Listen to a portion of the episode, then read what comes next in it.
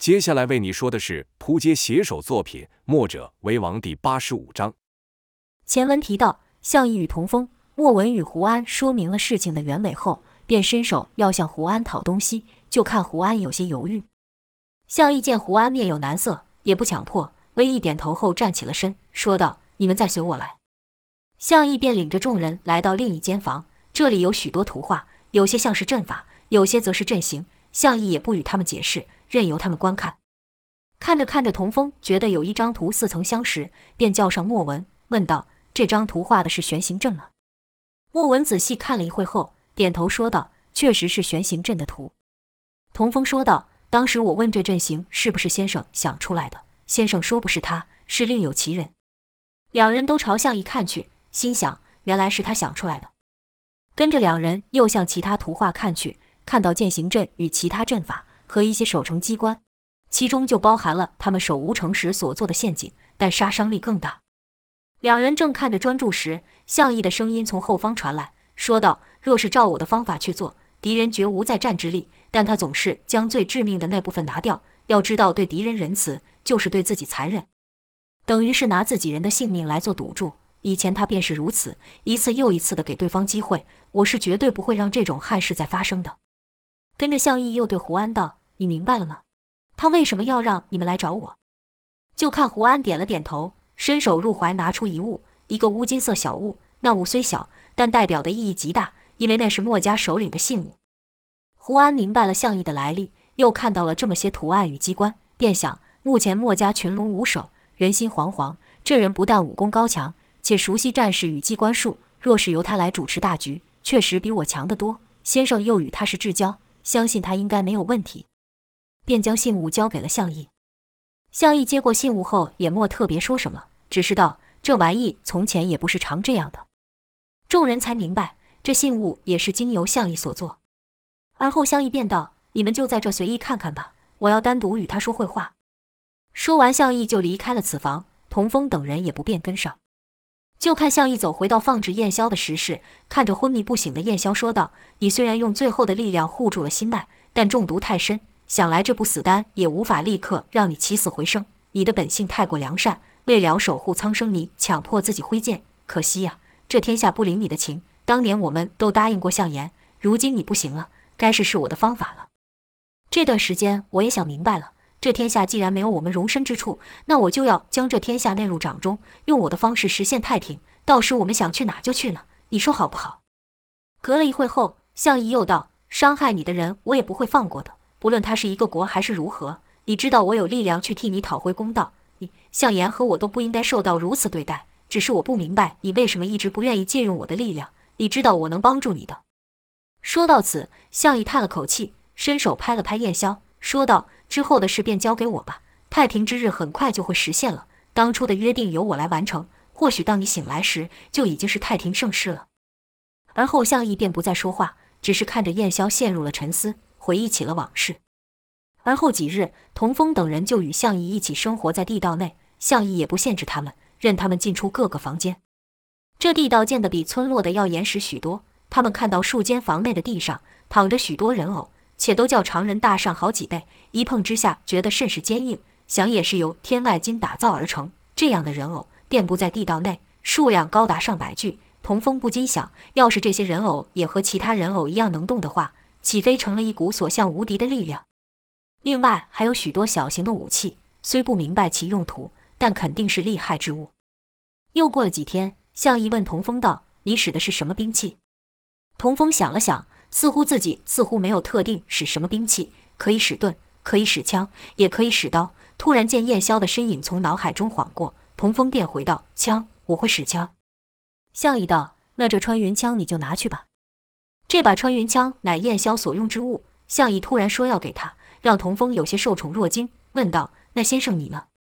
项义笑道：“你还担心我没有兵器可用吗？”童风被项义这一问，脸登时红了，心想：“对呀。”我怎么这么笨？我们的兵器都是他做的，难道他不会帮自己做个称手的吗？而后，项义就和童风等人问燕霄受伤的经过，几人便仔细地与他讲述，说到从吴城到营城，燕霄察觉到背后有一个庞大的势力在谋划这一切，试图除去他们。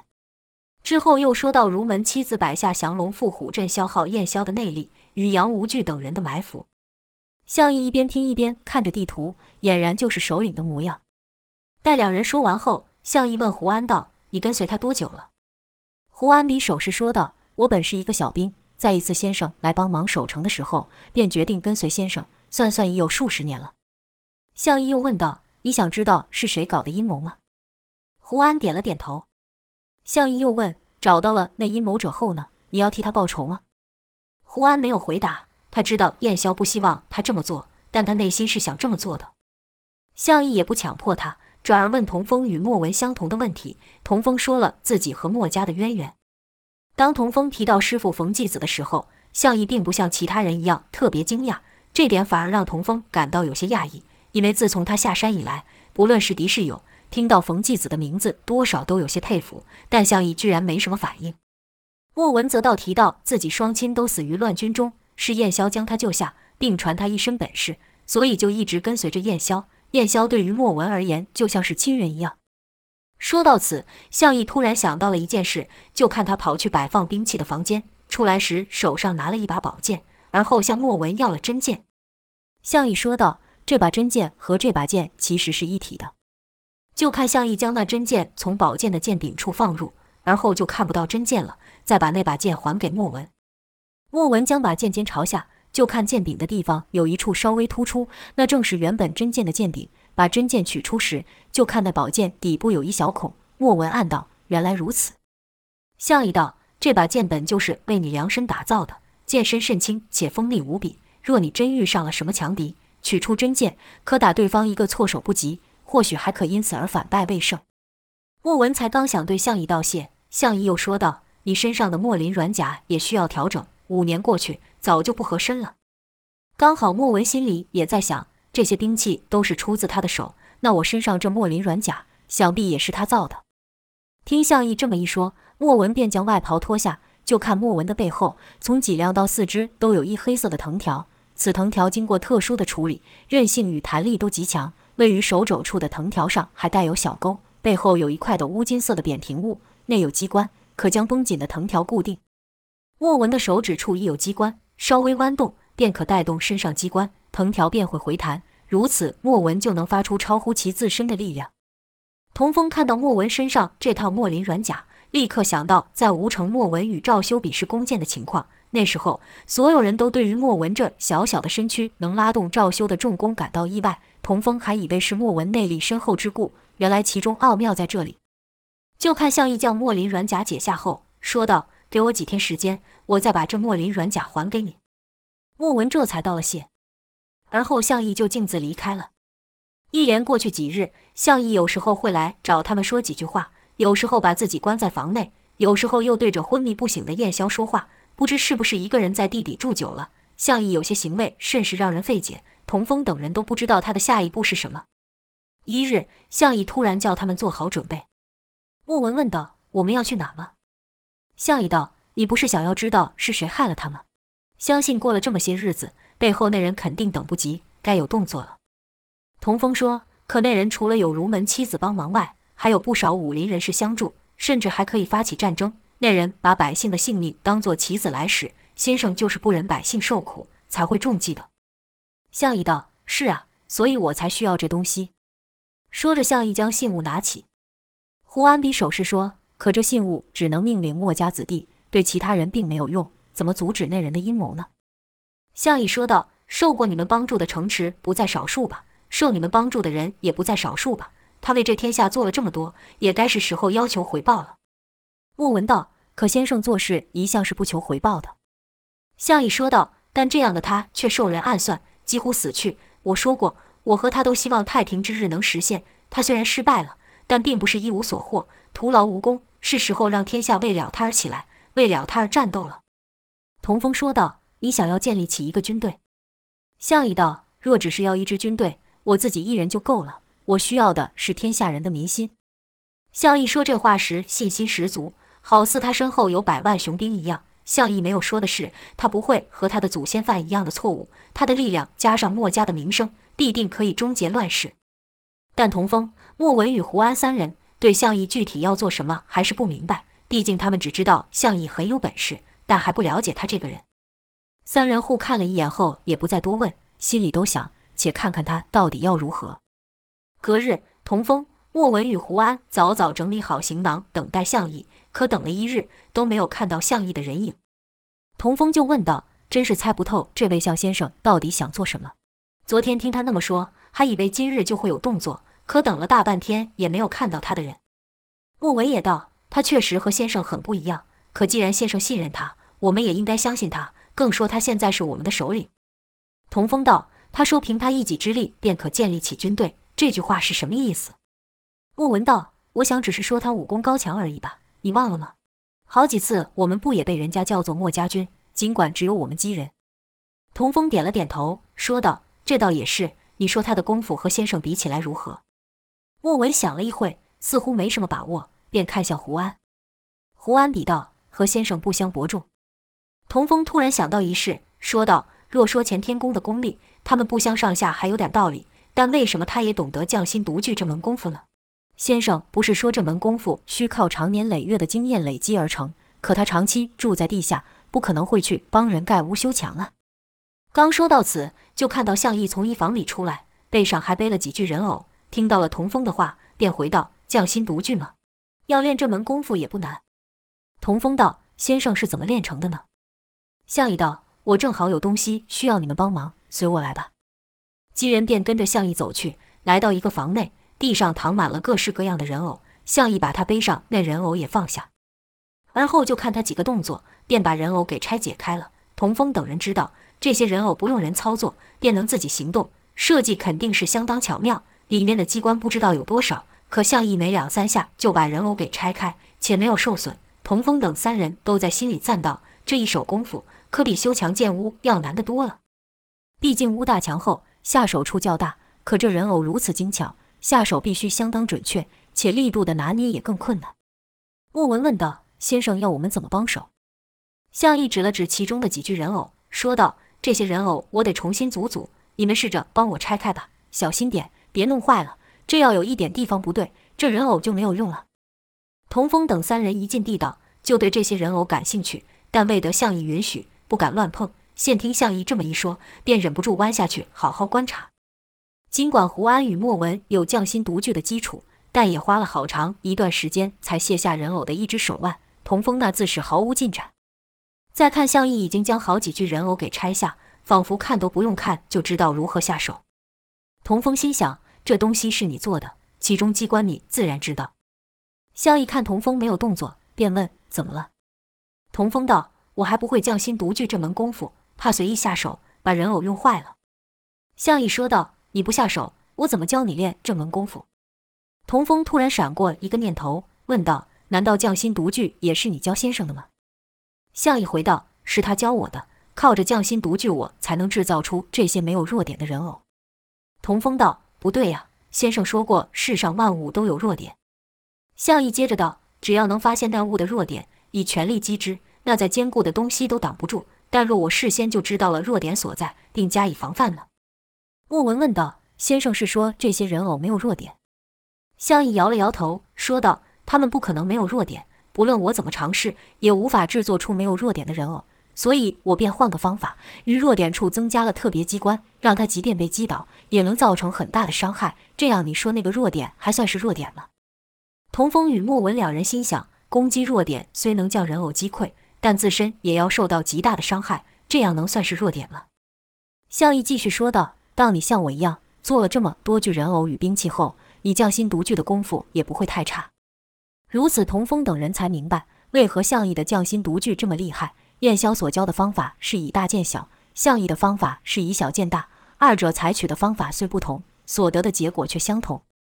项羽又对说道：“刚开始下手是比较慢，想当初打造一个人偶就花去我数月的时间，但抓到诀窍后，只需几日时间，我便可造好数具。”而后对童风说道：“你虽有能力发挥干天宫的力量，但你若不会匠心独具，只靠着勇气冲锋陷阵，那与送死无异。就像他一样。”看向义的神情有变，童风知道向义想起了向言，为了不让向义继续想下去，童风赶忙说道：“请先生教我练功。”向义才回过神来说道：“好，你看这里，感受它的重量，试着转一转他的关节，感觉到了吗？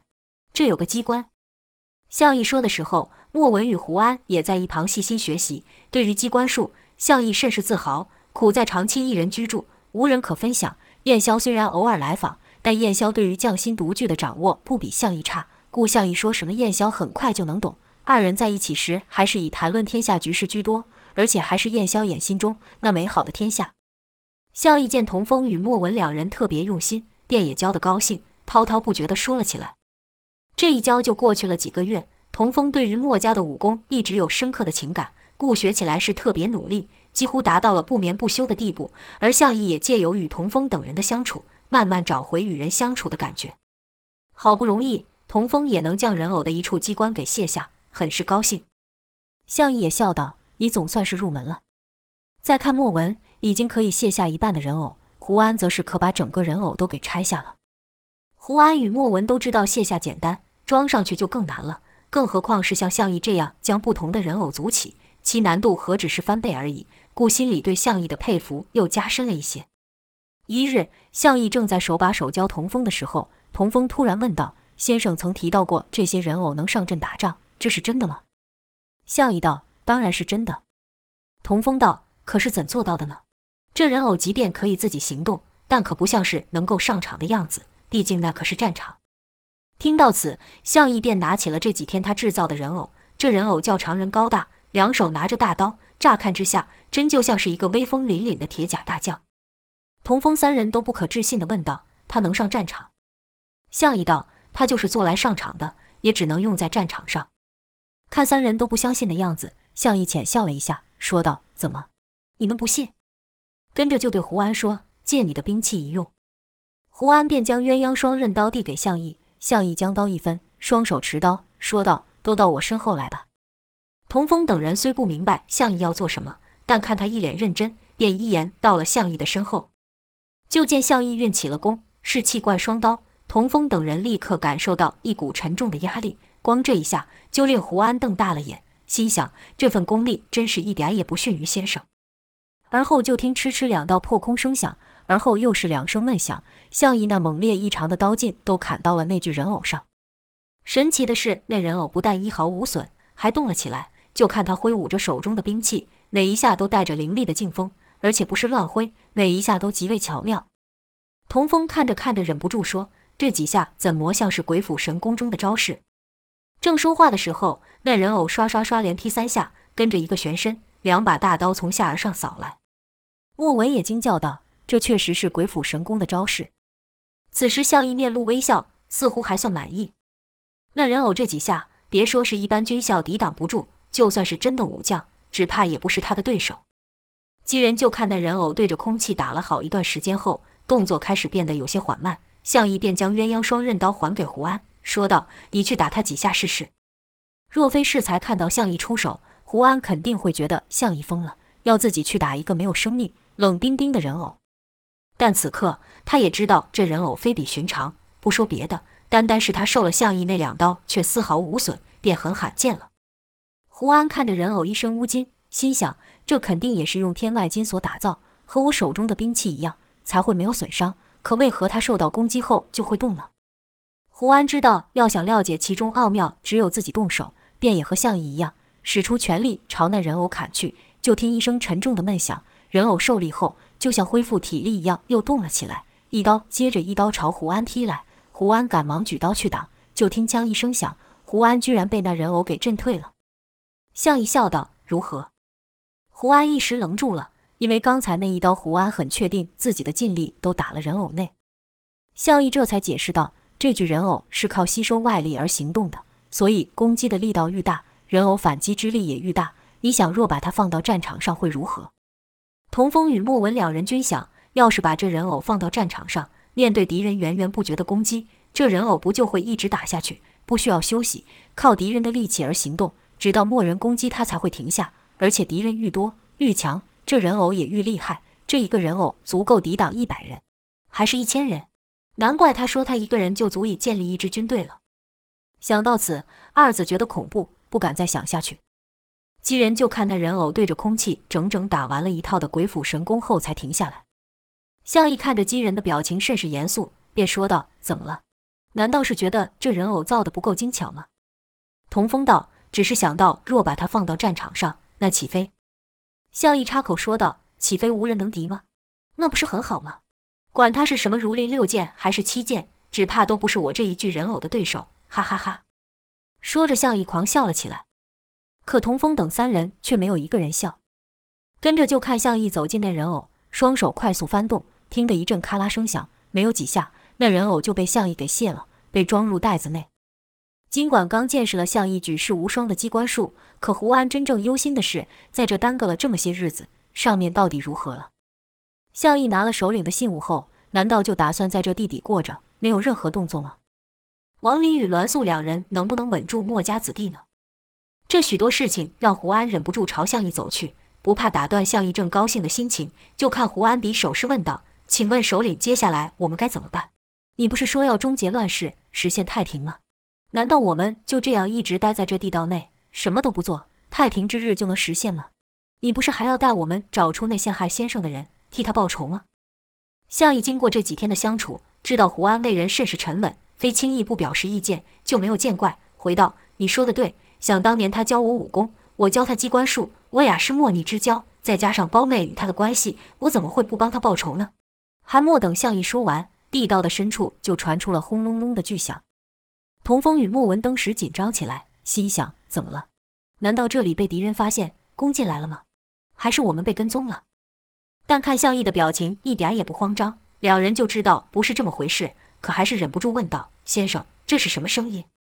项义对胡安说道：“看来你的伙伴比你还要着急呢，也是时候了，去外面看看了。”说着就领着机人朝声音的方向走去。待到那假石门做的机关时，向义等人还没有走近。石门就被翻了开，就看两个人出现在石门后，赫然是王离与栾素。童风与莫文见到两人，先是一愣，而后便跑了过去，一人抱住一个。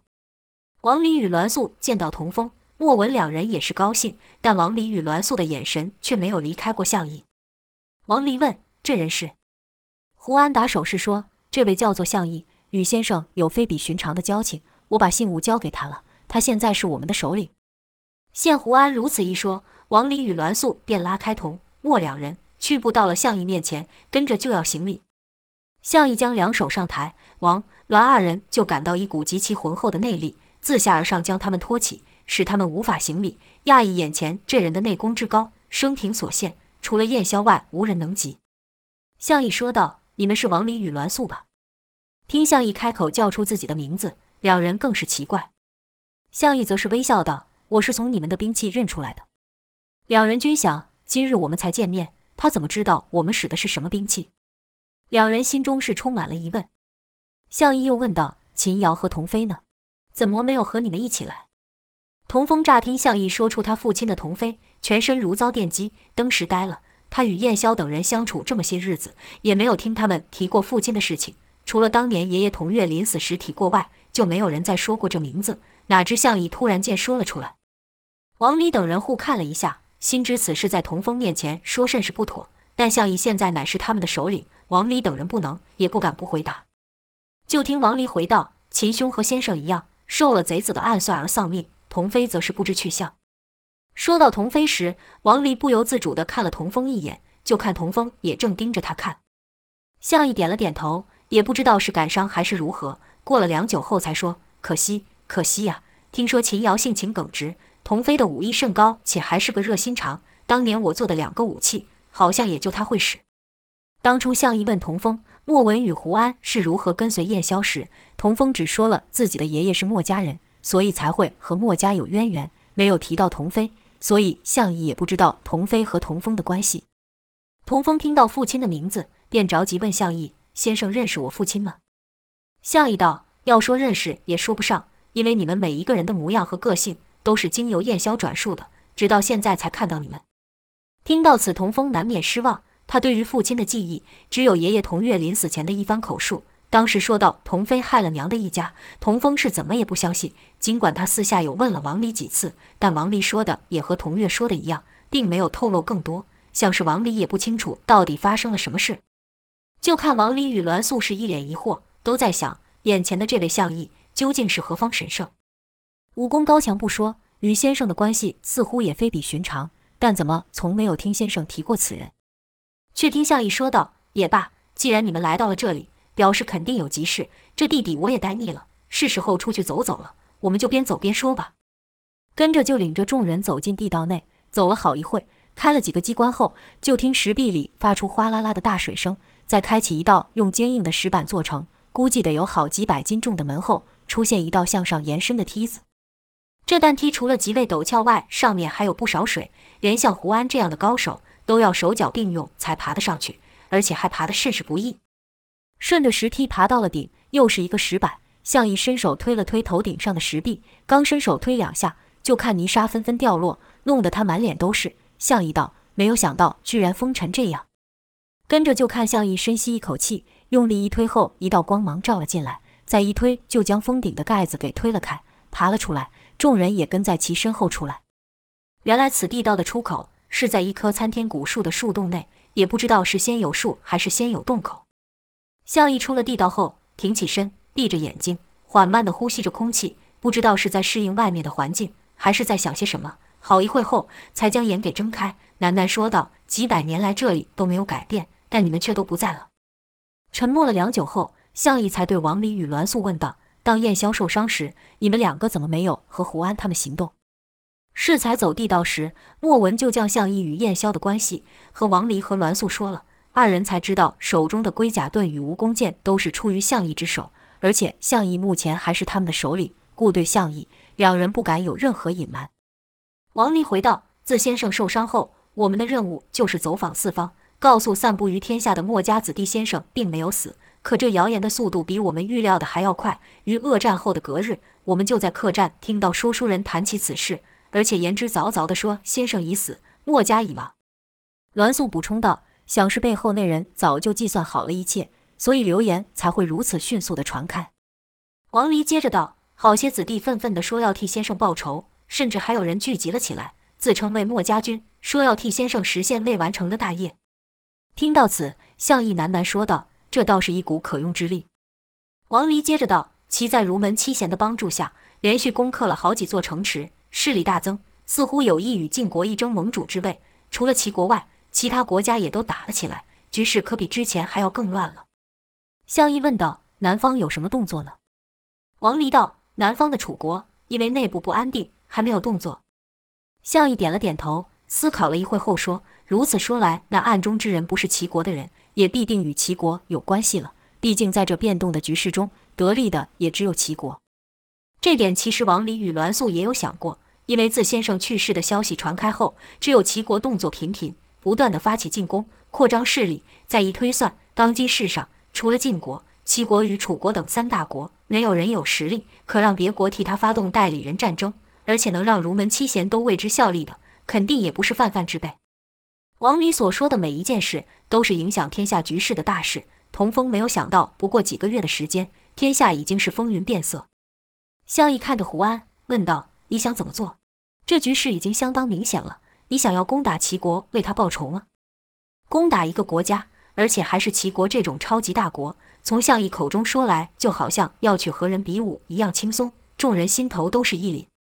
胡安虽然长期跟着燕萧东奔西走。”但都是帮助弱势抵抗强敌，处于被动的防守方，主动发起攻击。胡安是想都没有想过，故一时不知道该如何回答。项义将目光看向其他人，就看王离等人的神色都和胡安一样，避开了向义的视线。向义突然放声大笑，说道：“你们手上拿着的是我用天下至宝天外金打造的兵器，你们还身负前天宫这门绝世奇功，门徒遍布天下，却不打算做些什么了？”见王李等人没有说话。向义知道要他们在这么短时间就改变，有些强人所难，便没有再逼他们，说道：“也罢，目下第一件事就是稳住人心，让天下人知道墨家并没有亡，有我在，墨家只会变得更强。”童风问道：“那我们该怎么做？”向义对王离说道：“你不是说当今天下无处不起兵吗？”王离道：“在我来这的途中，听闻百姓们说道，墨家军正要前往鹅城，好些百姓还是携家带眷的赶过去。”向义问道。鹅城是个什么样的地方？栾素道：“那是居住着上千人的城镇。如果我们朝此方向疾走一天，会经过一间客栈，我们可和他们买几匹马，再行三日便可赶到。”向义道：“好，那我们就先去会会这个墨家军，到底是真的墨家子弟，还是有心人冒名撞骗？四天后，当项义等人赶到鹅城外的几里地时，就听震天的喊杀声，两方人马正打得激烈。有一方人数明显较少，尽管被敌人给包围住了，但顽强的奋战中，在那队伍的中心竖着一杆墨字大旗，特显眼。不用说，这便是近日崛起的势力，那些自称为墨家军的人了。就看这些墨家军只是勇敢奋战。却不见一人会使墨家武功。项义道：“看来这些人不是墨家的子弟。”童风担心项义会因为如此便不出手相助，忙道：“但他们却也是为了保护这城而战，我们应该去帮他们。”项义道：“我本来就有这个意思。”一听项义说要帮忙，童风等人就想驱马向前，却看项义抬起手说道：“且慢。”童风道：“先生，怎么了？”项义说：“有我在，你们又何须和以前一样犯险？”你们是想救人，还是想借由接近死亡而练功？难道你们就这么着迷于干天宫的力量吗？项义这一说，童风等人就停下了动作。王林与栾素此时也知道干天宫的由来，明白项义为石魔将他们独步天下的内功称之为最接近死亡的武功的原因。可栾素不解，不出手要如何救人？便问道：“难道先生要惩罚这些不是墨家子弟，却打着墨家旗号救人的人吗？”项义道：“当然不是。”他们对我而言非常重要。栾素道：“那先生为何阻止我们救人？”项义道：“因为有我在，我一人便足够了。”说完这句话，项义一勒缰绳，自己一人冲向了乱军之中。莫文担心道：“先生不带兵器就冲进沙场，这样不是送死吗？”童风道：“不对，他包里装了人偶。”莫文怀疑道：“那些人偶真的能上战场杀敌吗？”就看项义将包晃到胸前，大喊道。墨家军别慌，我是墨家首领项义，我来救你们了。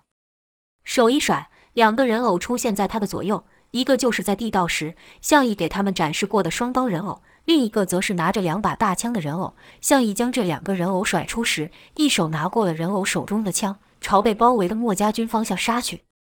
敌人一听到有人喊墨家军，又看到三个威风凛凛的大将出现，自然以为是敌人的援军，纷纷举兵刃朝项义打去。但他们不知道，越是攻击人偶，人偶能发挥的力量就愈大。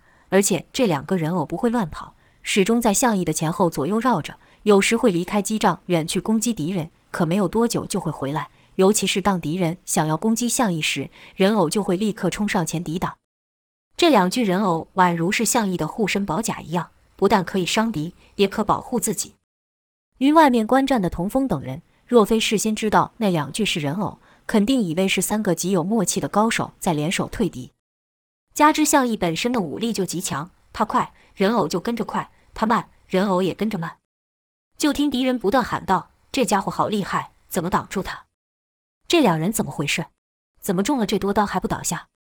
这家伙力气也太大了！不是说墨家首领死后，墨家子弟都散了，墨家已经名存实亡了吗？怎么又出现这几个高手？”还有一人叫道：“挡住他们！”你要我怎么挡？这些家伙根本不怕兵刃，刀枪不入。就看项义用枪一挑人偶，让人偶就飞了到他的前方。那人偶落地后，便立刻朝项义的方向冲来，一边冲一边以双刀施展鬼斧神工。敌人哪受得了这样前后夹攻的态势，登时被打倒。等那人偶回到项义身旁，就看项义又将一个人偶挑起。那拿枪的人偶一落地，就挥枪横扫一片。那人偶速度虽然较慢。但能发出的力量却较拿双刀的人偶更大。就看那人偶一步一步、一枪一枪地朝向义的方向走回。